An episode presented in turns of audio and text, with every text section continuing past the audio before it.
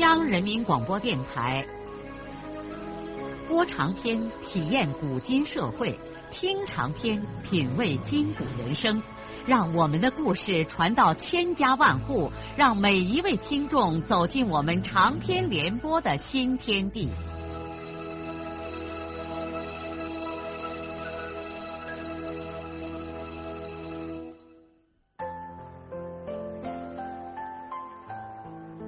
听众朋友，请继续欣赏荣获茅盾文学奖的、由中国文联出版社出版的路遥的长篇小说《平凡的世界》，由李野墨演播。润叶第一眼看见的是那两条断腿，他没有过分惊恐他所看到的惨状，一切都在预料之中。紧接着，他才把目光移到了他的脸上。李向前一直紧闭着眼睛，他想，要么向前是睡着了，要么还昏迷着。向前的脸上弥漫着痛苦，痛苦中的那张脸有一种他不熟悉的男性的坚毅，头发仍然背梳着。额头显得宽阔而光亮，使他惊讶的是，他从来没有感到李向前会有这样一张引人注目的脸。吊针的玻璃管内，糖盐水静无声息的滴答着。此刻这里没有护士，一切都静静的。润叶听得见自己的心像鼓一样咚咚的跳。他走过去，悄悄的坐在病床旁边的小凳上。突然，他发现向前的眼角里划出了两颗泪珠。他醒着。润叶犹豫了一下，便掏出了自己的手绢，把那两颗泪珠轻轻的开掉。于是，李向前睁开了眼。你奇怪吗？不奇怪，这是我，我是来照看你的。我将要守在你的床边，伺候你，让你安心的养伤。你不要闭住眼睛，你看着我。我希望你能很快的明白，我是回到你的身边来了，而且不会再离开。当李向前睁开眼睛，看见为他开泪的不是护士，而竟然是润叶的时候，那神态猛然间变得像受了委屈的孩子，重新得到妈妈的抚爱，闭住自己的眼睛，只管让泪水像溪流似的涌淌。这一刻里，他似乎忘记了一切，包括他失去了的双腿。他只感到自己像躺在一片轻柔的云彩里，悠悠的漂浮着。啊，亲爱的人，你终于听见了我心灵的不息的呼唤了。润叶一边用手绢为向前开泪水，一边轻声的安慰他说：“不要难过。”既然发生了，就按发生了的来。等伤好了，过几个月就给你安假肢。这些平常的安慰话，在李向前听来，就像是天使的声音。他紧闭双眼，静默无语，但他内心却像狂潮一般的翻腾。他直到现在还难以相信，坐在他床边的就是他备受折磨、梦寐以求的那个人。可这的确是他呀！你感到幸福吗？他在内心问自己。不，这幸福又有什么用呢？他的一切都毁掉了，还有什么幸福可言呢？说不定润叶也是来尽着最后的人情义务，就像是和一个临终的人来诀别的。不过，我亲爱的人，仅此一点，我就心满意足了。你来了，这很好。我多年来为你而付出的沉重代价，你多少已经给了我一个补偿。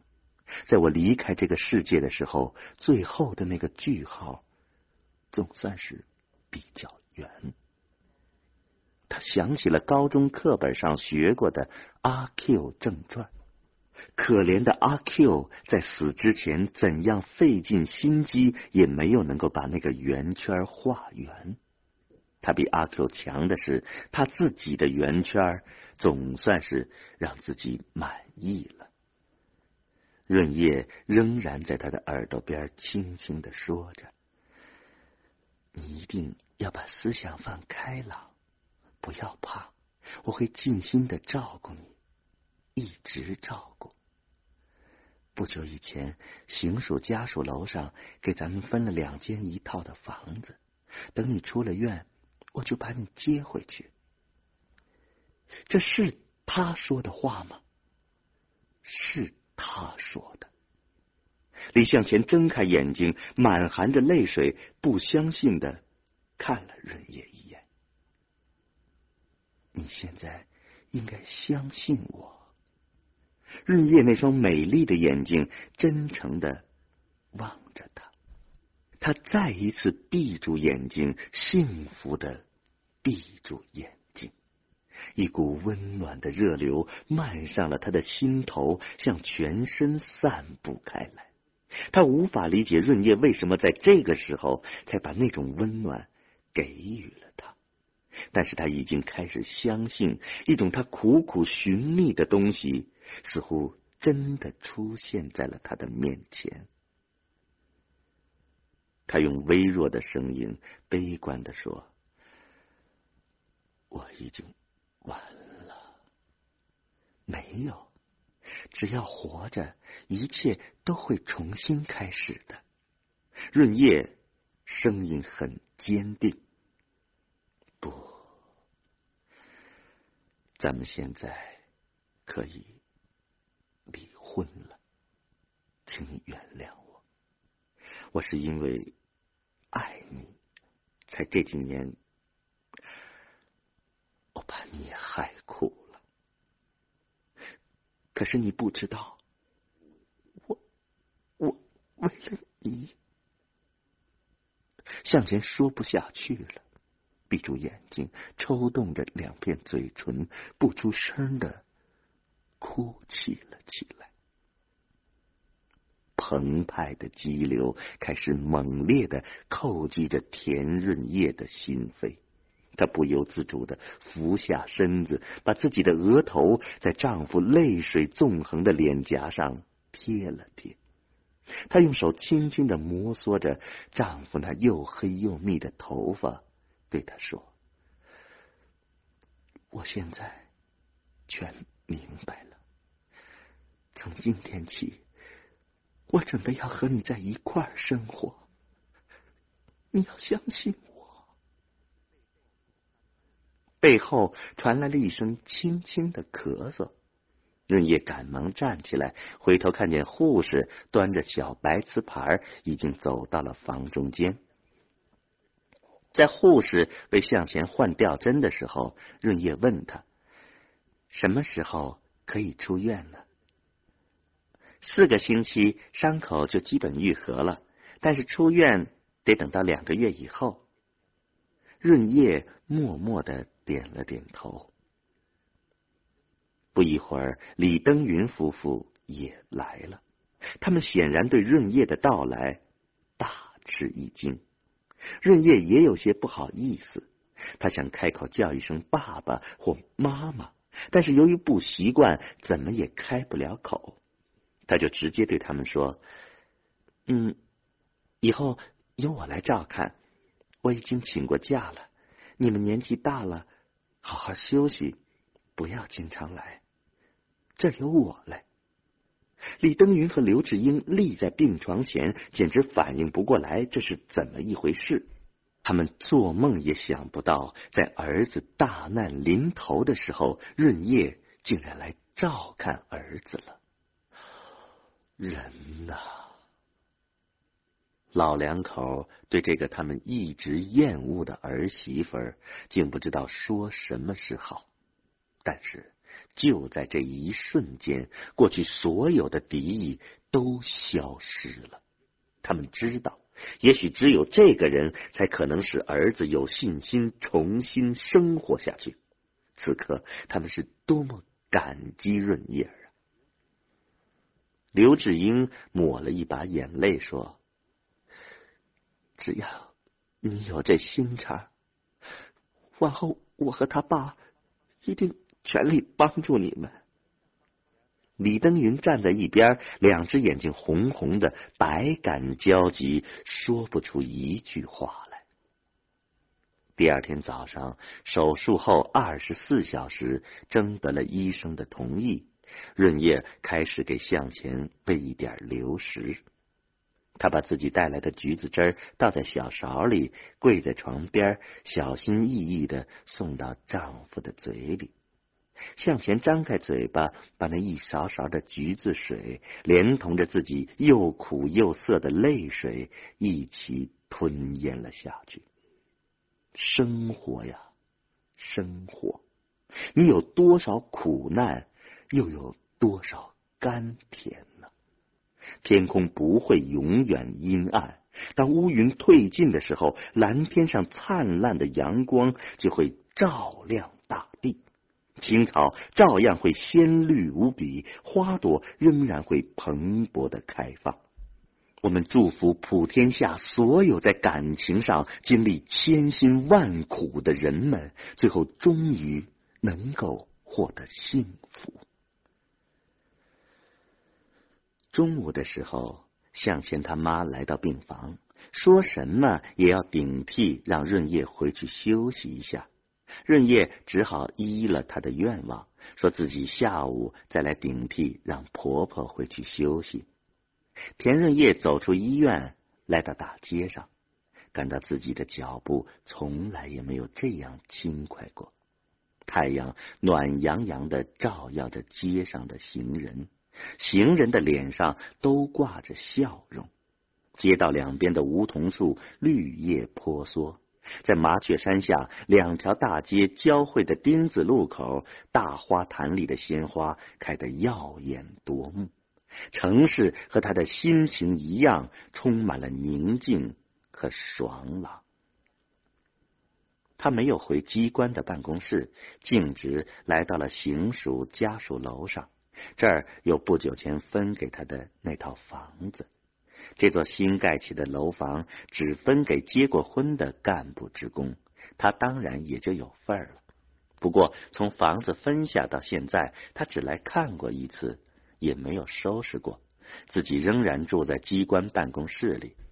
当时他对这个房子没有任何兴趣，这只能唤起他的一片忧伤之情。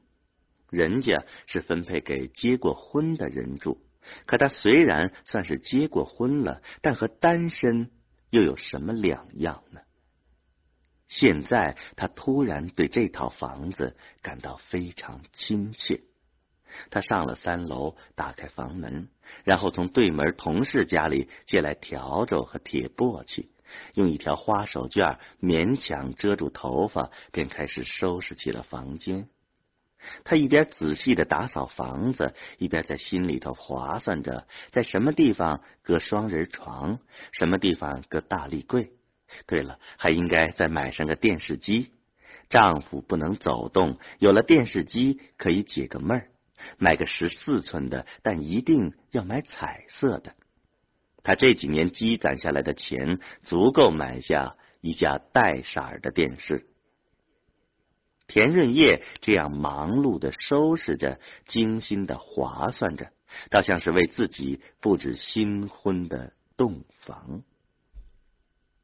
日子过得飞快如箭，算一算，田福军从省里回到黄原任职，已经有两年的时光。他在这个贫困的家乡所在地区任一把手，也已经有一年多了。两年之间，不仅黄原地区，整个中国发生了多么大的变化呀！许多不久以前人们连想都不敢想的事情，现在却成了我们生活中最一般的现象。中国的变化震动了资本主义国家，震动了社会主义国家，也震动了中国自己。阐述这个变化的深远的历史意义，也许不是小说家所能够胜任的。我们只是在描绘这个历史大背景下人们的生活的时候，不由得感叹。我们这一代人经历了如此深刻而又富于戏剧性的历程，现在还是孩子的人们将不会全部理解我们这一代人对生活的那种复杂的体验。是的，我们经历了一个大时代，我们穿越过各种历史的暴风骤雨。上至领袖人物，下至普通老百姓，身上和心上都不同程度的留下了伤痕。甚至在我们生命结束之前，也许还不会看到这个社会的完全成熟，而大概只能看出一个大的趋势来。但是我们仍然有理由为自己生活过的土地和岁月而感到自豪。我们这一代人所做的，可能仅仅就是用我们的经验、教训、泪水、汗水和鲜血掺和的混凝土，为中国光辉的未来打下一个基础。毫无疑问，在这一历史进程中，社会和我们自身的局限以及种种缺陷弊端是不可避免的，但这绝不能成为倒退的口实。应该明白，这些局限和缺陷是社会进步到更高阶段时产生的。可是，在具体的现实生活中，坚持前行的人们步履总是十分艰难的。中国式的改革就会遇到中国式的阻力。近一年多来，有关田福军的告状信不断头的从黄原涌向省城和北京。中国的其他事情干起来不容易，但是告状倒相当简便，八分钱人民币买一张邮票就可以了。这些信件寄到了中央纪委、省纪委、中组部、省组部和中央及省的人民来信来访办公室。更多的信直接寄给了省委正副书记个人手里。告状信的内容是五花八门，从政治错误、经济犯罪，一直到男女关系。如果这些问题都能够落实，田福军恐怕够判死刑的了。田福军知道有人告他，他也知道省纪委和省委组织部来调查过他的问题。但是他不知道告他告得如此的猛烈，也不知道这场倒田运动的幕后人物是他的副手高凤阁。地委副书记高凤阁是黄原前地委书记苗凯多年精心培养的接班人，准备让他接苗凯的班。但是由于田福军从省上杀回来，高凤阁没有当成专员。当然就更当不成地委书记了。苗凯调离了以后，高凤阁窝着一肚子的不舒服，于是便开始在暗中鼓动苗凯手上用过的一些对田福军心怀不满的人，大量的给田福军制造罪证。起先的时候，省委并没有特别的重视有关田福军的这些告状信，根据一贯的经验。一位新任领导免不了要遭受一些人的反对，可是后来告状信是越来越多。同时兼任着省委纪委书记的省委常务副书记吴斌，便指示省纪委派人到黄原去调查田福军的问题。当然了，苗凯同志也给这位老上级的耳朵里灌了不少田福军的情况。但是省纪委的人没有调查出田福军的什么大问题，许多告田福军的信纯属凭空捏造，事情随之也就不了了之了。可是告田福军的信仍然有增无减。而且后来的告状信都直接寄给了省委书记乔伯年的办公室。本来省委书记乔伯年这一两年对南北山区几个地区的工作还是较为满意的。这些地区大部分都实行了生产责任制，一两年来实际成果说服了许多的怀疑论者。那些地区大规模生产方式的改变，极大的刺激了农民的生产积极性，初步的改变了极度贫困的生活状况，使大部分群众解决了基本的温饱问题。当然了，冒尖户还是少数。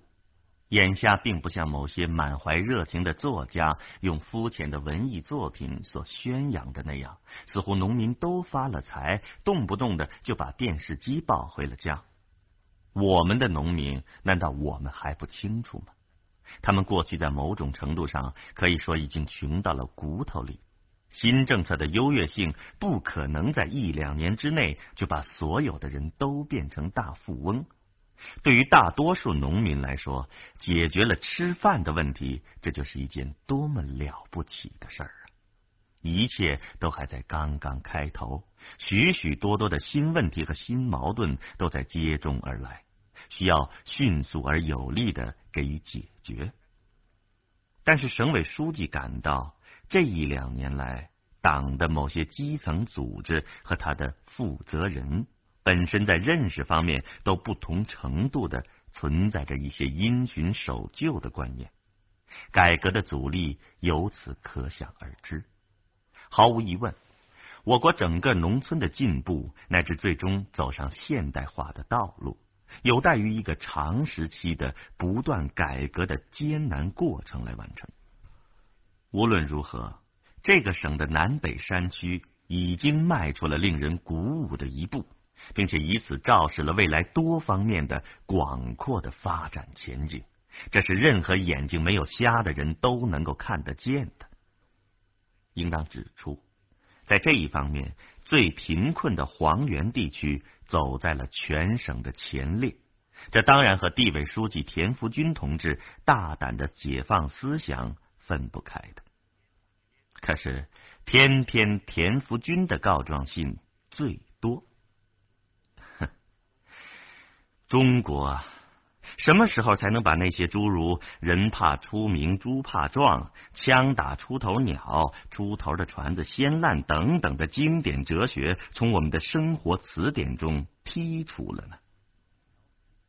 近一年来，乔伯年主要把自己的精力放在落实中部平原地区农村生产责任制方面。中外的历史都证明，革命常常容易在最贫困落后的地区开始，而比较富庶的地方，变革往往要困难一些。当山区以户为主的生产责任制已经实行了一年多的时候，本省中部平原地区的农村还在吃大锅饭，不是群众不愿意改变这种状况。而是这些白菜心儿地区的许多领导一直抵抗着，长期按兵不动。当然了，在省委领导中也有分歧意见，比如吴斌同志就认为平原地区不必处处都搞责任制，理由是有些地方的大集体一直搞得很好。